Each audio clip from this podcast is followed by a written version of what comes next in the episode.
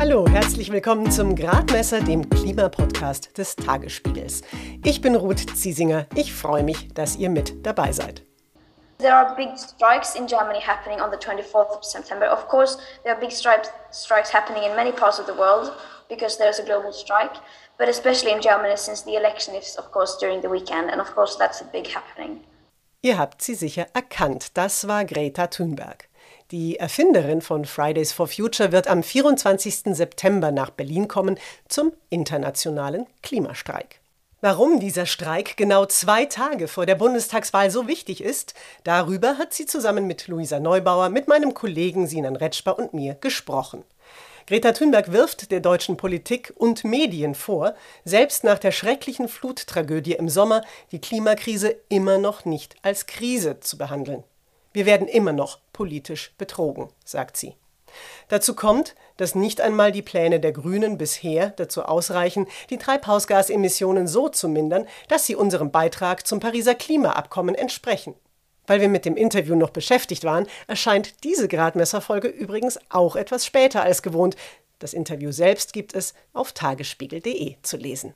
Und hier geht es jetzt um unsere Gesundheit. Anfang September haben 220 hochrenommierte Fachblätter zu Medizin und Gesundheit alle ein und denselben großen Kommentar veröffentlicht. Mit einer klaren, eindringlichen und ziemlich erschreckenden Botschaft. Die Klimakrise, schreiben die Experten, ist eine schlimmere Bedrohung für die Gesundheit der Menschen als jede bisher aufgetretene Krankheit. Und damit auch Pandemien wie Corona oder AIDS. Regierungen, heißt es weiter, müssen jetzt sofort handeln, die Gesellschaften umgestalten und den Klimawandel einschränken. Dramatischer geht's eigentlich nicht, die Reaktionen darauf waren allerdings eher verhalten. Stattdessen ging es im Bundestagswahlkampf Endspurt wieder darum, wie viel uns Klimaschutz eigentlich so kosten darf. Statt zu fragen, wie teuer uns das Nichthandeln in der Klimakrise noch zu stehen kommen wird. Wir wollen das jetzt hier ein bisschen anders machen und darüber sprechen, wieso die Klimakrise auch eine massive Gesundheitskrise ist. Professor Claudia Treidel-Hoffmann und Autorin Katja Trippel haben zu genau dieser Frage ein gemeinsames Buch geschrieben. Es heißt Überhitzt und darin geht es um Hitze, aber auch um viele andere Folgen des Klimawandels, die allesamt ausgesprochen ungesund für uns sind.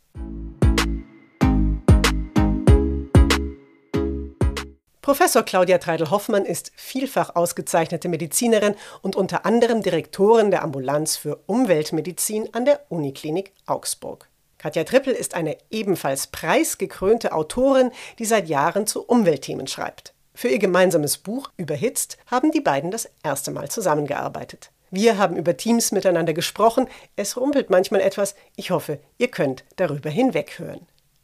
Claudia, Wann ist dir zum ersten Mal so richtig bewusst geworden, dass die Klimakrise auch eine Gesundheitskrise ist? Gab es da so einen Aha-Moment? Das war ganz konkret, als ich einen Patienten bereits im Januar sah, der mit einer Pollenallergie zu mir kam. Und ich ihm sagte, das kann nicht sein, weil äh, gerade mit Birkenpollen, die fliegen ja erst im, im April. Und er sagte, ja, aber eine Pollen, äh, Birkenpollenallergie und dann ähm, habe ich wirklich mal unsere Pollenkonzentration und, und den Pollenflug kontrolliert und habe wirklich gesehen, dass dann schon im Januar der Haselpollen flog. Und das war so ein Auslöser. Gleichzeitig hatte ich im gleichen Jahr auch dann Patienten sehr früh mit einer Borreliose, auch das völlig untypisch. Das heißt also, bei mir hat das angefangen, weil ich Patienten mit Erkrankungen gesehen habe zu einem Zeitpunkt, die normalerweise zu diesem Zeitpunkt untypisch sind. Und wann war das ungefähr von den Jahren her? War das vor zwei Jahren oder vor Das zehn? war 2015 ganz konkret. Und Katja, du arbeitest ja schon auch länger zu Umweltthemen. Warum war jetzt gerade die Frage der Gesundheit im Zusammenhang mit dem Klima so drängend für dich, dass dann auch ein Buch daraus geworden ist? Ich habe relativ viel schon über Klimawandel, Klimakrise gearbeitet, äh, über Korallenriffe und wie schlecht es ihnen geht zum Beispiel oder was es mit in der Sahelzone für die Bauern bedeutet, wenn es immer dürrer wird und so weiter. Und hatte aber das Gefühl, das kommt hier in Deutschland bei den Leserinnen und Lesern irgendwie nicht an. Also die Dringlichkeit ist zu weit weg. Wir gucken immer nur auf die Eisbären so ungefähr. Und ähm, als ich dann angefangen habe zu recherchieren, was es mit der Gesundheit auf sich hat und wie eng das miteinander verknüpft ist, äh, da dachte ich, okay, das könnte vielleicht der Trigger sein, damit die Menschen kapieren, wie es tatsächlich schon um uns und, und die Erde steht. Dann gehen wir doch mal jetzt ganz direkt zu uns, zum Menschen. Die Klimakrise bedeutet, ganz simpel gesagt, es wird wärmer. Und das haben wir eben in den vergangenen zwei Jahrzehnten in Deutschland auch schon ziemlich deutlich gemerkt. Was macht denn Hitze mit dem Körper und ab wann wird's gefährlich, Claudia? Ja, erstmal, der Klimawandel macht uns krank von Kopf bis Fuß. Und äh, wie du richtig sagst, die Hitze ist gerade die größte Gefahr, weil Hitze kann umbringen. Ähm, und äh, wie bringt sie um? Sie bringt um, indem wir zum Beispiel dann an Erkrankungen sterben, an denen wir sowieso leiden. Das ist also jemand, der eine Herz-Kreislauf-Erkrankung hat, jemand, der sowieso zu Schlaganfällen neigt, der bekommt dann während einer Hitzeperiode ähm, wird dann die Erkrankung schwerer und er stirbt dann an einem Herzinfarkt zum Beispiel. Ja. Ähm, das macht gerade auch dies so komplex, weil dann stirbt am Herzinfarkt, aber es ist ja, steht ja nicht auf dem Todesschein ähm, Hitzetod, ja, sondern es steht Herzinfarkt drauf. Und genau das ist, was passiert, äh, nämlich die Kranken werden während der Hitze kränker. Auch Alzheimer, Demenzerkrankte äh, werden während der Hitze krank und kränker. Ich glaube, man muss noch mal konkretisieren, was mit Hitze eigentlich gemeint ist, weil es geht jetzt nicht um einen einzigen Tag, wo es mal irgendwie 33 Grad hat, sondern wirklich bedrohlich sind die sogenannten Hitzewellen. Das sind dann also zwei, drei, vier, fünf, sechs Tage, bei denen es tagsüber locker über 30, 35, vielleicht auch 40 Grad hat, hatten wir ja jetzt schon im Juni dieses Jahr. Und äh, wo es nachts nicht mehr abkühlt, also wo es über 20 Grad bleibt, wo also weder der Körper noch die, die Wohnungen, in denen wir leben, runterkühlen können. Und das überfordert unsere Systeme, unsere Organe. Laut Jens Spahn, Bundesgesundheitsminister, sind ja zum Beispiel auch im vergangenen Jahr 4000 Menschen an den Folgen von Hitze gestorben. Sind das dann eigentlich immer Menschen mit Vorerkrankungen oder kann das auch jemanden treffen, der eigentlich sich ganz fit fühlt und dem es eigentlich gut geht?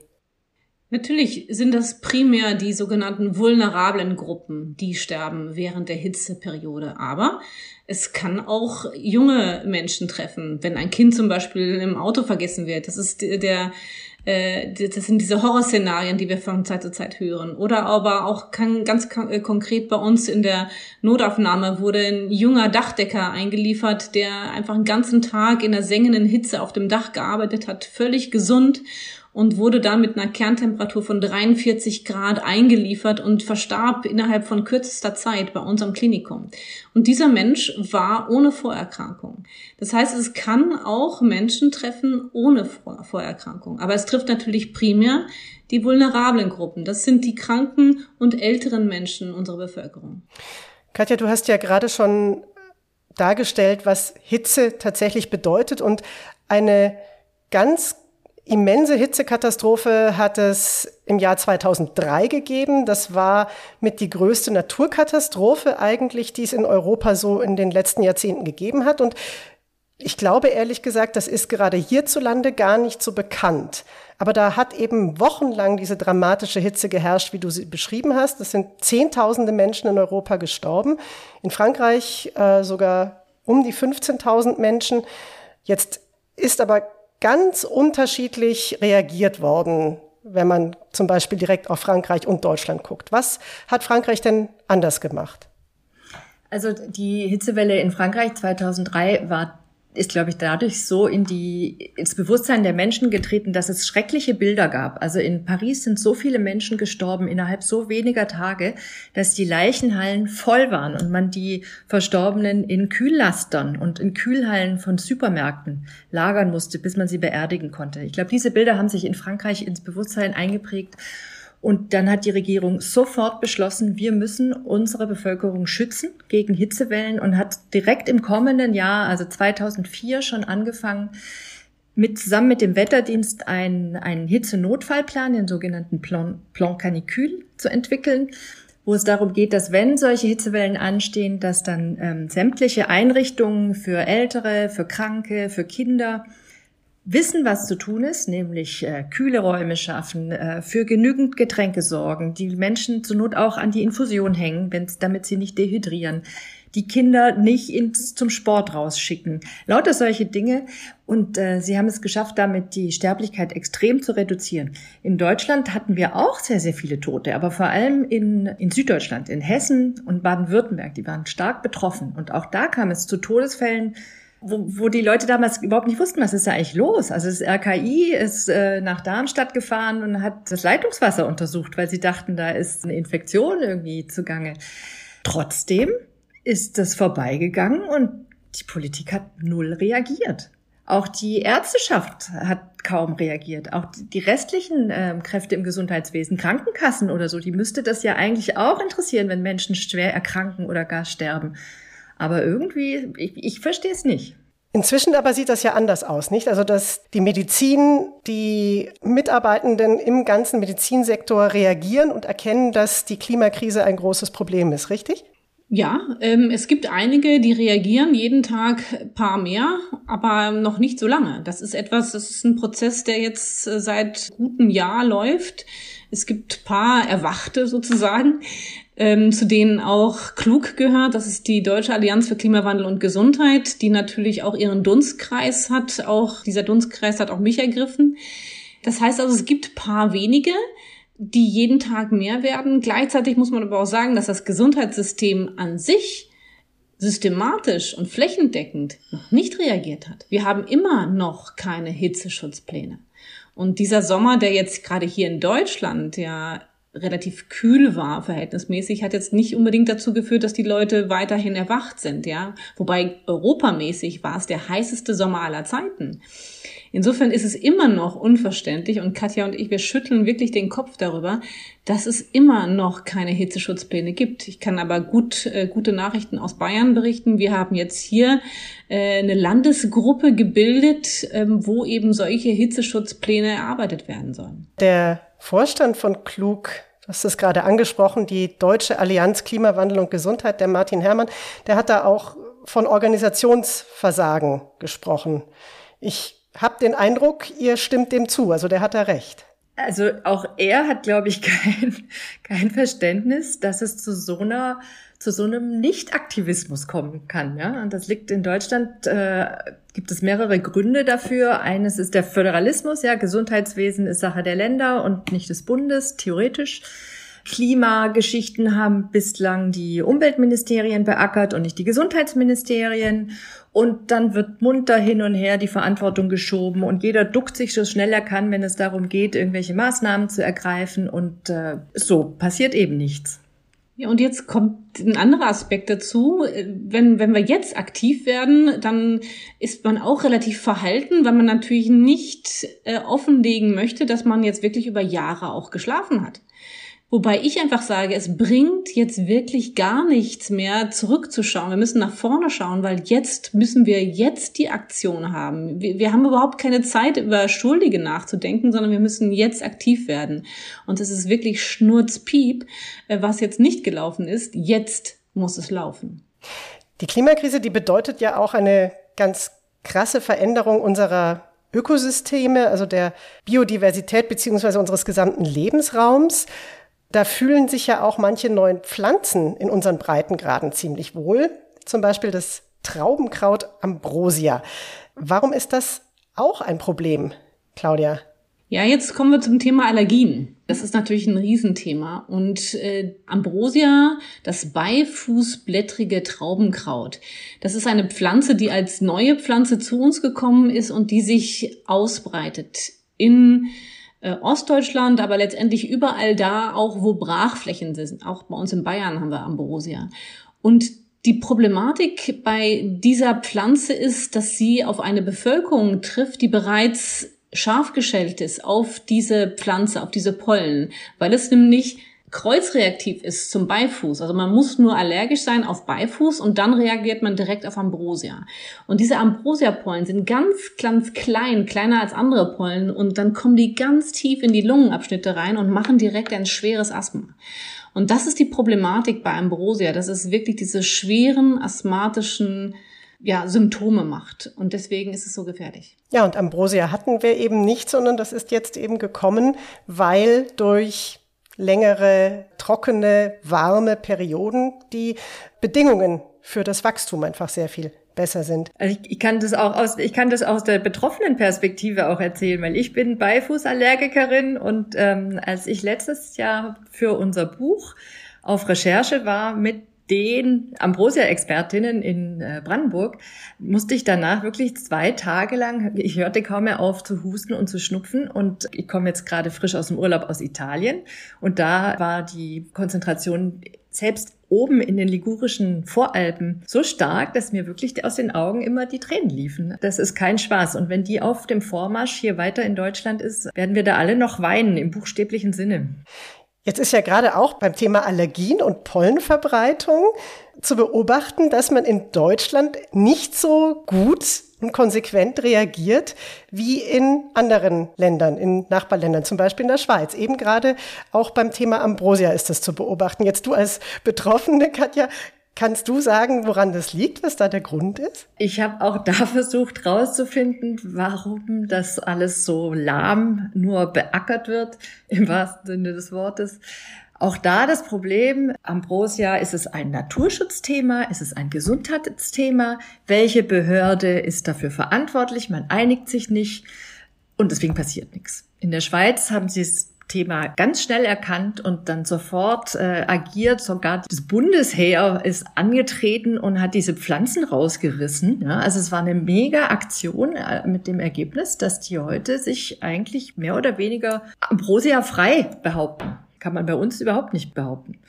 Ja, und gleichzeitig muss es halt eine, eine Anstrengung sein in ganz Europa, weil über den Ferntransport, der sich nämlich auch durch den Klimawandel ändert. Wir haben ja auch einfach andere Strömungen, finden dann die Schweizer dann doch unsere deutschen Ambrosia-Pollen in ihren äh, Luftströmen. Insofern ist das natürlich wunderbar, wenn die das geschafft haben. Aber wenn nicht ganz Europa mitmacht, bringt das wenig. Es sind ja auch nicht nur die Lufttransporte, es ist ja auch vor allem der Boden- und der Erdtransport von viel Baufirmen. Also man sieht die, die neuen Ambrosia-Plantagen, in Anführungszeichen, die wachsen entlang der Straßen, entlang neuer Straßen oder entlang von Gebieten, wo zum Beispiel äh, Internetkabel neu verlegt worden sind. Weil dort Erde aufgeschüttet wurde, die verseucht war mit diesen Samen. Und schon geht's los. Zack, bumm. Die Klimakrise macht halt leider nicht an den Grenzen halt. Das zeigt sich immer wieder. Sehr ärgerlich. Die Klimakrise verstärkt ja auch generell die Wirksamkeit von Pollen. Das hast du vorhin schon mal angesprochen durch die verlängerte Vegetationszeit, Claudia. Jetzt kommt noch eine andere Entwicklung dazu, nämlich dass sich der Effekt der Klimakrise mit dem Effekt der Luftverschmutzung gegenseitig verstärkt. Was passiert denn da genau und warum ist das so ein Problem für unsere Atemwege? Der Effekt ist in zwei Seiten. Einmal wirkt diese Umweltverschmutzung auf uns Menschen und bahnt den Weg in Richtung einer pro-allergischen Immunantwort. Also das Immunsystem wird durch Umweltverschmutzung in eine allergische Immunantwort gedrängt. Das ist der eine Effekt. Luftverschmutzung auf den Menschen. Dann haben wir diesen anderen Effekt, Luftverschmutzung-Effekt auf die Pflanzen. Und das bedeutet, dass die Pflanzen durch die Luftverschmutzung aggressiver werden. Die, also nicht die Pflanzen, sondern die Pollen werden aggressiver, setzen mehr von diesem Protein, von diesem Eiweiß frei, was am Ende die Allergie auslöst. Und durch diesen doppelten Effekt, Umweltverschmutzung auf uns und Umweltverschmutzung auf die Pflanze, haben wir einen doppelten Effekt, was letztendlich dazu führt, dass das wirklich Symptome und auch die Sensibilisierung, also die Menschen, die neue Allergien entwickeln, erhöht. Ähm, und das ist diese, diese schlechte Nachricht, Umweltverschmutzung, Klimawandel und Ökosysteme. Und verstehe ich das richtig, dann diese sich stärker ausprägenden Allergien führen dann auch noch in einem weiteren Schritt dazu, dass zum Beispiel andere Krankheiten wie chronisches Asthma noch mal häufiger werden. Verstehe ich das richtig? Das ist richtig, weil es startet mit einem Heuschnupfen und dann haben wir den sogenannten Etagenwechsel, dann rutscht es aus der Nase in die Lunge und dann haben wir natürlich vermehrt dieses starke Asthma. Richtig. Die Corona-Krise, die hat so wie so ein Brennglas aufgezeigt, was es eben für Ungleichheiten und soziale Missstände eben auch im Blick auf die Gesundheit in der Gesellschaft gibt. Wenn man sich jetzt überlegt, die Klimakrise ist ja nochmal um ein Vielfaches größer und dramatischer. Was bedeutet das, wenn man auf unser Gesundheitssystem blickt? Was muss man sich da vergegenwärtigen? Die soziale Ungerechtigkeit schreit zum Himmel. Es ist zum Beispiel so, wir wissen, wenn ein Kind in der Nähe einer befahrenen Straße lebt, hat dieses Kind eine erhöhte Wahrscheinlichkeit, eine Neurodermitis und somit auch eine Allergie zu entwickeln. Wo leben Menschen oder welche Menschen leben an stark befahrenen Straßen? Das sind natürlich die, die sozial äh, nicht so gut gestellt sind.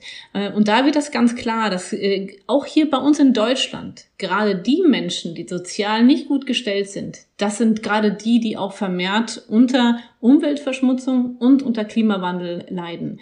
Und das Argument, dass jetzt bei uns die Luft äh, so gut ist in den Städten, stimmt. Es ist viel passiert in Deutschland, aber gerade jetzt ist eine Publikation rausgekommen, die zeigt, dass selbst diese geringen Konzentrationen, geringen, man vergleicht mit Bombay oder sowas, auch diese Konzentrationen führen zu nachhaltigen Gesundheitseffekten oder zu Krankheit. Gerade in Städten könnte man aber eben auch einiges tun, um diese Effekte zu verhindern oder zu mindern. Was gibt es da für Beispiele, die vielleicht auch sogar schon angewendet werden, Katja?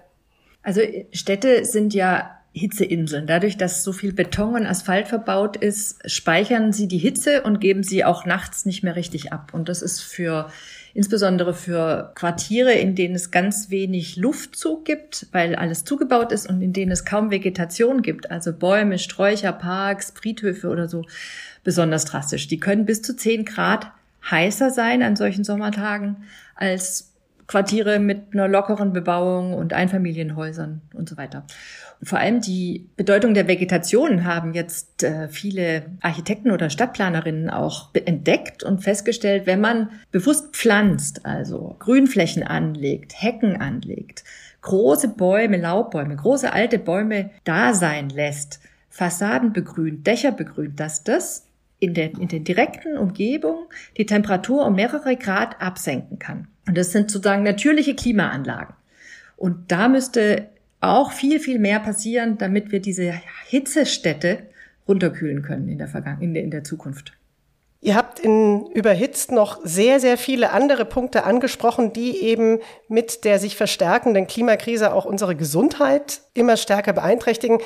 Zum Beispiel geht es auch darum, dass neue Viren oder Viren, die eigentlich in unseren Breitengraden bisher nicht so aufgetreten sind, Bakterien oder andere Mikroorganismen sich viel besser ausbreiten können oder dass eben über Mücken, die sich jetzt wohler bei uns fühlen oder Zeckenkrankheiten, die man vielleicht sogar eher aus den Tropen kennt, wie Dengue oder Zika, eben auch bei, bei uns dann ein Thema werden.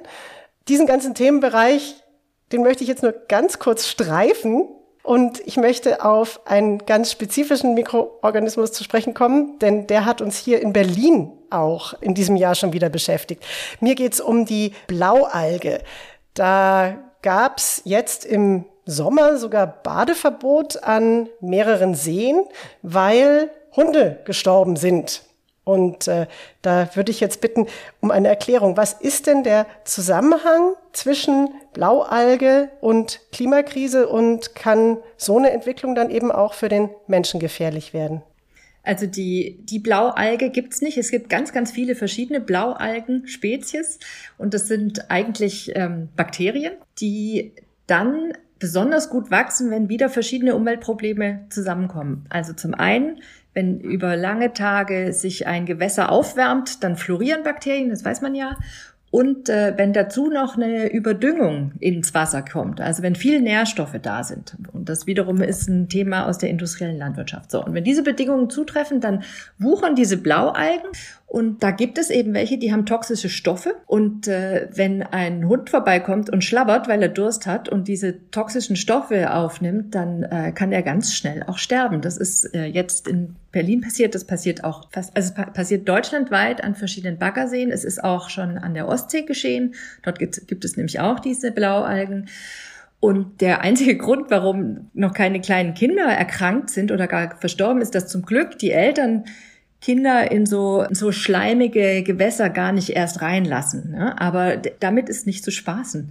Und in, also in Berlin ist ja der Sonderfall, dass wir noch so eine äh, Kanalisation haben, die überschwappt, wenn es zu solchen sommerlichen Starkregenfällen kommt. Also so ein krasses Sommergewitter und dann landen unsere Abwässer in den schönen Havelseen. Also ich als Berlinerin weiß, nach einem Starkgewitter gehe ich da nicht baden, ja, weil da schwimmt alles Mögliche, was man sich gar nicht vorstellen will drin. Auch das hat indirekt sozusagen mit der Klimakrise zu tun, weil die Starkgewitter zunehmen.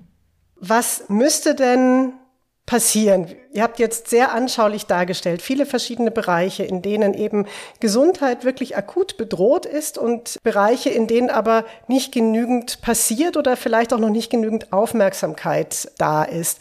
Was müsste denn passieren, damit das Thema Gesundheit in der Klimakrise stärker wahrgenommen wird? Beziehungsweise wie gut ist denn auch die Politik mit ihren Plänen auf die kommende Bundestagswahl da gerüstet? Also man muss sagen, damit jetzt was passiert, ist die Aufklärung erstmal wichtig, die Education in dem Bereich. Und das war auch die Motivation, warum Katja und ich dieses Buch geschrieben haben. Und ich glaube, dass wir auch damit viele Menschen erreichen konnten. Das, damit darf es aber nicht aufhören. Und deswegen machen wir auch dieses Gespräch, weil wir glauben dass, und hoffen, dass wir jetzt noch mehr Menschen erreichen. Weil wir hören immer wieder, ach so, der Klimawandel beeinträchtigt unsere Gesundheit. Davon wussten wir gar nichts. Warum habt ihr das nicht mal früher erzählt? Also wir müssen immer weiterhin noch diese Geschichte erzählen. Das ist das Erste, was passieren muss.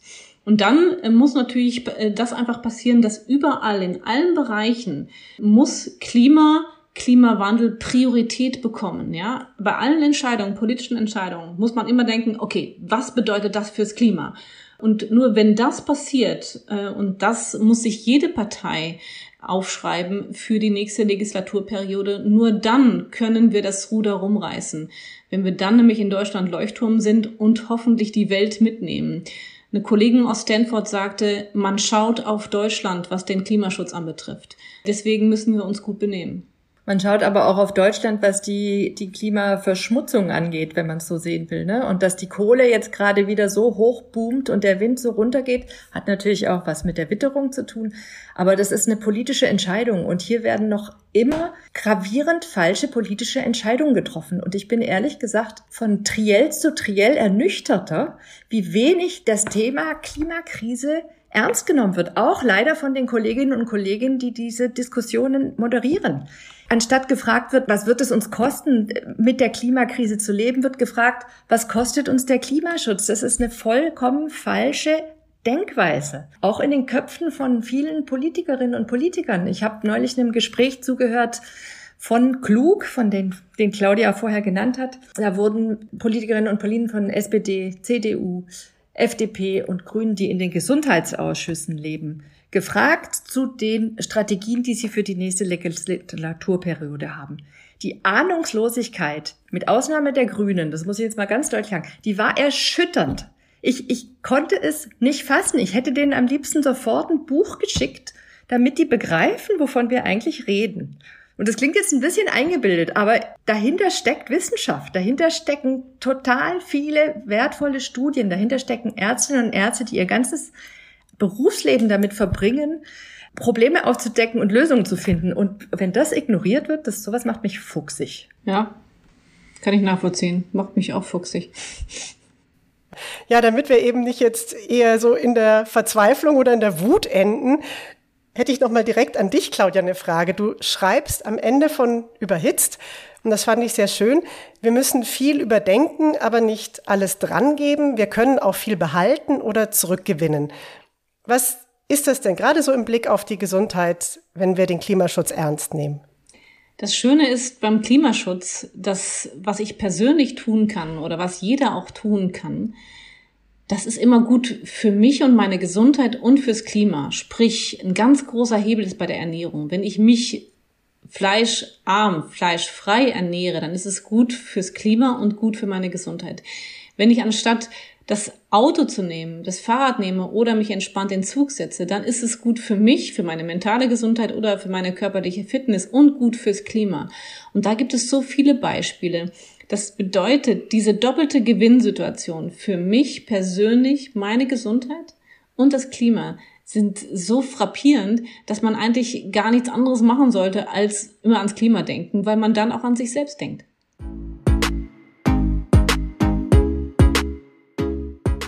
Claudia Treidel-Hoffmann und Katja Trippel waren das. Es ist ziemlich klar. Klimaschutz ist nicht nice to have, sondern existenziell.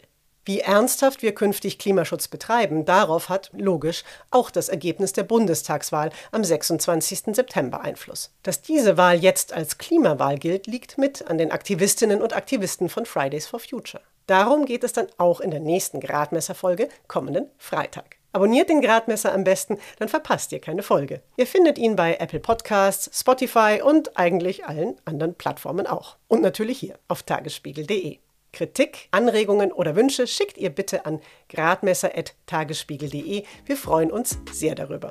In diesem Sinne, ich bin Ruth Ziesinger, alles Gute und bis zum nächsten Mal.